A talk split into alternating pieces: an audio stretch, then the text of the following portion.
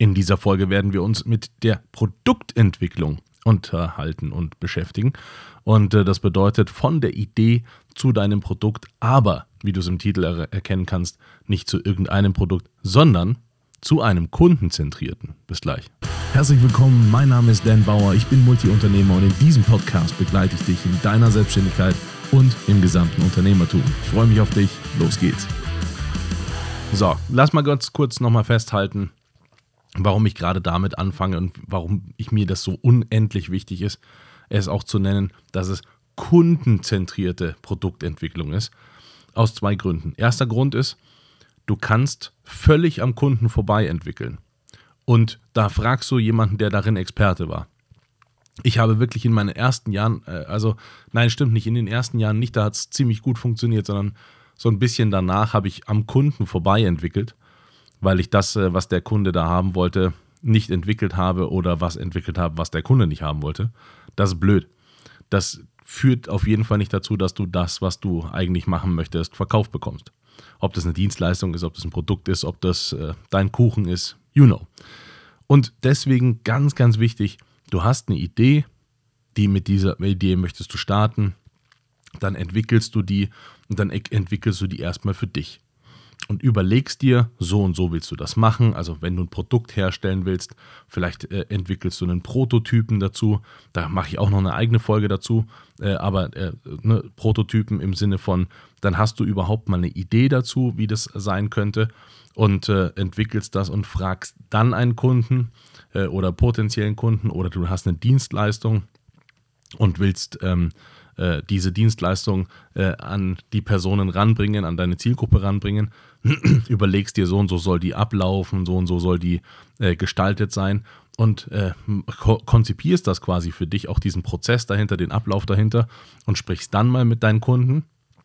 Oder aber du hast ähm, äh, ja, irgendeine Fachkenntnis wie Steuerberater, Rechtsanwalt und sonst irgendwas ähm, und überlegst dir dort, wie du an deine Kunden rantrittst und wie das Kundenerlebnis vor allem sein soll. Und das Wichtigste an diesem ist, du startest bitte immer mit der Idee des MVPs. Das ist das Minimal, Minimal Viable Product. Also das, das, wie sagt man es auf Deutsch? Das, das, das Mindestprodukt, das so weit entwickelt ist, um zu funktionieren, aber noch lange nicht fertig ist. Also das MVP ist, wenn wir eine Idee haben, dann, dann, dann, keine Ahnung. Also ich, ich ähm, übertrage das jetzt hier mal auf uns. Ich habe jetzt eine Idee für äh, eine Challenge zum Beispiel. Äh, die habe ich äh, mir ausgedacht und habe die äh, schon mal im Kleinen versucht mit Leuten zusammen, die ähm, sehr gut funktioniert hat, aber ich habe sie noch nicht im Großen probiert. Jetzt würde ich die gerne mit dir testen.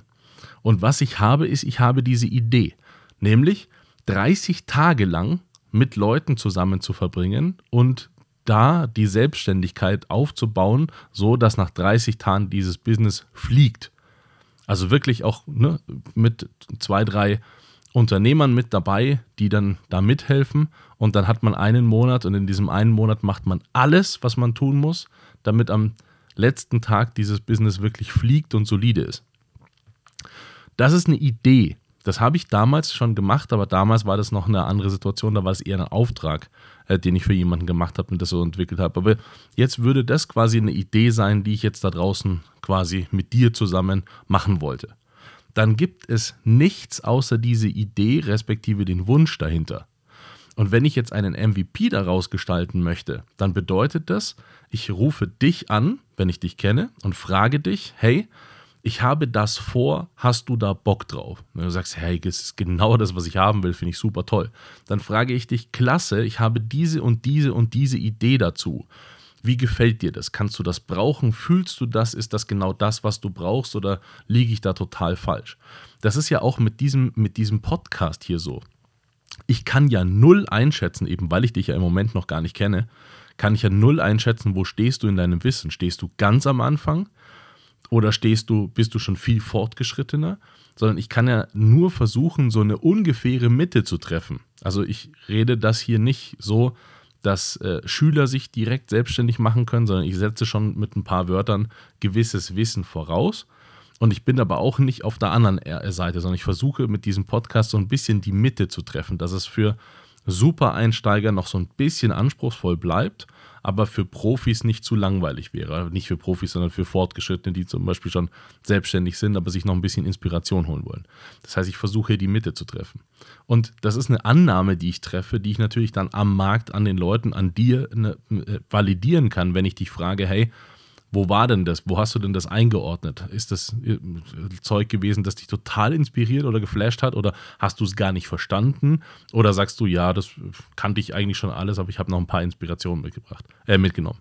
So, das ist etwas, was du dann am Kunden, also nicht am, am Konsumenten in diesem Fall hier im Podcast, aber auch als Kunden dann letztendlich, wenn du dann was verkaufen möchtest, wirklich testest.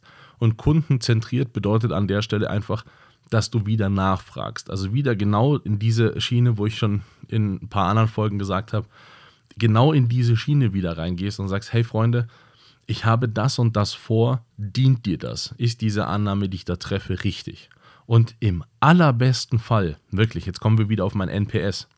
NPS habe ich dir in einer anderen Folge erklärt, ist der Net Promoter Score. Also wenn ich dich frage, in der Skala von 0, scheiße, bis 10, gigantisch, wo stehen wir denn da gerade? Dann empfiehlst du mich weiter bei einer 9. Nicht bei einer 8, nicht bei einer 7, erst recht nicht bei einer 6. Da bist du einfach zufrieden, aber du empfiehlst mich weiter bei einer 9 und selbstverständlich bei einer 10.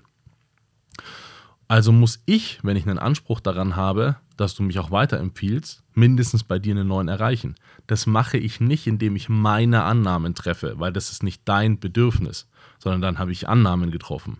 Aber ich muss verstehen lernen, was ist denn dein Bedürfnis? Wie hättest du das denn gerne? Und muss dann versuchen, ist das auch die Realität, die dann da draußen gegeben ist? Ich gebe dir ein, ein, etwas abstrakteres Beispiel, aber dann hast du äh, nochmal eine andere äh, Möglichkeit, das einzuordnen. Es gibt zwei verschiedene Cafés. Ich komme wieder zu meinem Café. Ich will, vielleicht soll ich einen Kaffee aufmachen, im Ernst. Ich komme wieder zu meinem Kaffee. Du bekommst in beiden Cafés exakt den gleichen Kaffee zum Trinken. Exakt die gleiche Marke, die gleiche Mahlstufe, die gleiche und alles ist gleich. In dem einen Kaffee kostet dieser Kaffee 6,40 Euro und in einem anderen 2,30 Euro. Warum? Warum denn sollte ich in diesen einen Laden gehen, wo es so teuer ist? Warum denn? Also rein betriebswirtschaftlich ist es doch doof, so viel mehr Geld auszugeben. Was ich dir jetzt gerade nicht erklärt habe und verschwiegen habe, ist aber, dass dieser Laden, der na, deutlich teurer ist, in der Innenstadt ist. Entsprechend haben die natürlich auch eine ganz andere Miete wie der Laden, der außerhalb der Stadt liegt, wo es nur 2,30 Euro kostet. Deswegen können die das auch machen, weil dann ist nicht der Kaffee das, was ne, letztendlich das Geld im, im Produkt ausmacht, sondern da ist halt die immense Miete drin, die in der Innenstadt e-, eben nun mal kostet. Wohne ich in der Innenstadt oder bin ich gerade in der Innenstadt, habe ich ja gar kein Interesse daran, erst für einen Kaffee da rauszufahren. Ja, logisch, dann kaufe ich natürlich den für 6 Euro. Das ist ja, ist ja klar. Obwohl es mir eigentlich nur für einen Kaffee geht. Du verstehst, was ich sagen will. Es, das Produkt, das verkauft wird, ist in beiden Fällen exakt das gleiche, aber die Bedingung oder dies, die, das Environment, die Umgebung, ist in beiden Fällen komplett unterschiedlich. Also hole ich die Leute, die in der Innenstadt sind, selbstverständlich mit dem ab. Andersrum gedreht, das Café außerhalb der Stadt, wenn 6 Euro ver ver verlangen würde für den Kaffee, würden die garantiert keinen finden, der das kauft. Weil das, wozu? Ne? Also das ist ja dann Quatsch. Und genau so musst du bitte bei deinem Produkt vorgehen. Du hast eine Annahme getroffen im Sinne von Leute trinken gern Kaffee. Und wenn du diese Annahme validiert hast, dann kommt es noch darauf an, wie willst du das denn haben? Also beispielsweise, wir beide exerzieren jetzt das. Wir nennen das, äh, ich nenne das 32 Rock. Also du hast 30 Tage, um dein Business zu rocken äh, und dann so, dass es fliegt und dass es nachhaltig ist. Und wir verbringen diese 30 Tage zusammen. Hättest du das dann gerne in irgendeinem Haus? Hättest du das gerne, wenn das Haus irgendwo an einem Strand ist, dass man am, am Abend irgendwie da noch ein bisschen chillen und Party machen kann? Hättest du das gern auf einem Kreuzfahrtschiff? Sagst du, nee, äh, sorry, aber äh, ich will das hier, ich habe hier Familie, ich muss mich darum kümmern, ich muss das hier nebenan machen, also äh, miete irgendwo ein Büro an, äh, dass ich abends wieder zu meiner Familie normal nach Hause kann. Du verstehst, was ich sage. Das wird unfassbar komplex plötzlich. Nur diese äh, Frage der Location. Da haben wir noch nicht über den Inhalt gesprochen, sondern nur die Frage der Location macht es schon wahnsinnig umfangreich. Also muss ich dich fragen, und muss mir einhören, einholen, und da sind wir wieder bei Feedback. Wenn du die Feedback-Folge noch nicht gehört hast, bitte anhören. Da sind wir wieder bei Feedback. Ich hole mir von dir nur ab, wie du empfindest, wie du denkst. Das ist nicht richtig und falsch, sondern ich hole es mir nur von dir ab.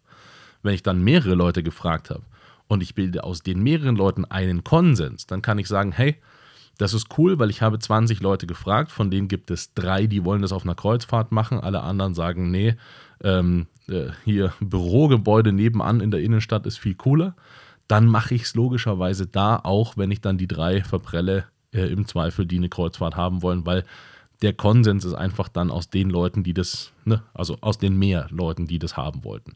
Und so machst du das bitte. Das ist kundenzentrierte Produktentwicklung. Ein Produkt meint nicht was Physisches, sondern kann es auch mit einer Dienstleistung machen. Das, was ich gerade beschrieben habe, ist eine Dienstleistung.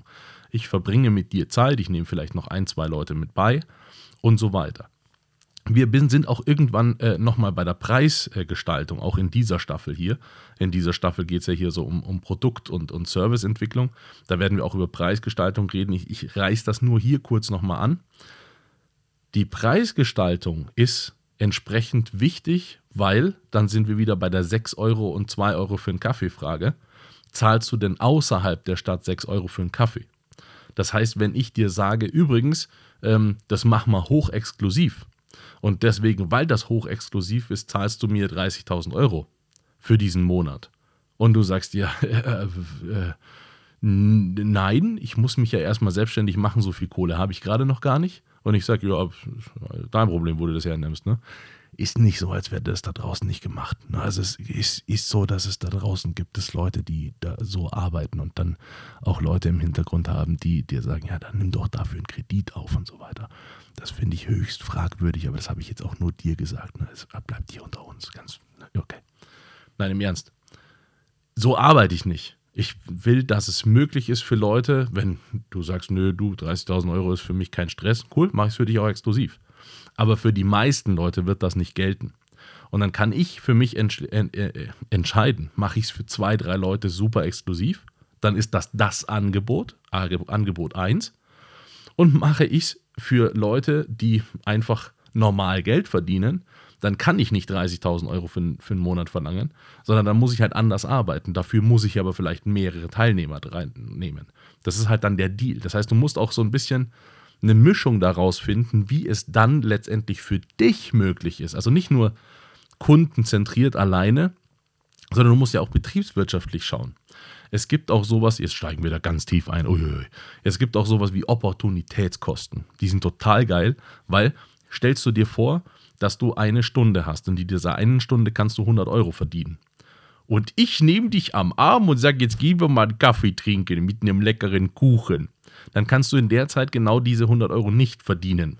Und weil du sie aber theoretisch verdient haben könntest, wenn du jetzt mit mir nicht Kaffee trinken gegangen wärst, sondern es trotzdem hättest verdienen können. Deswegen nennt man die trotzdem Kosten, die dir entstanden sind. Das sind dann Opportunitätskosten. So, wenn du die mit reinrechnest und du musst die als Unternehmer mit reinrechnen, das ist ab einer gewissen Größe deines Unternehmertums oder deiner Selbstständigkeit ist das eine Pflicht, das mit reinzurechnen, weil ich kann diese 30.000 Euro so auch verdienen.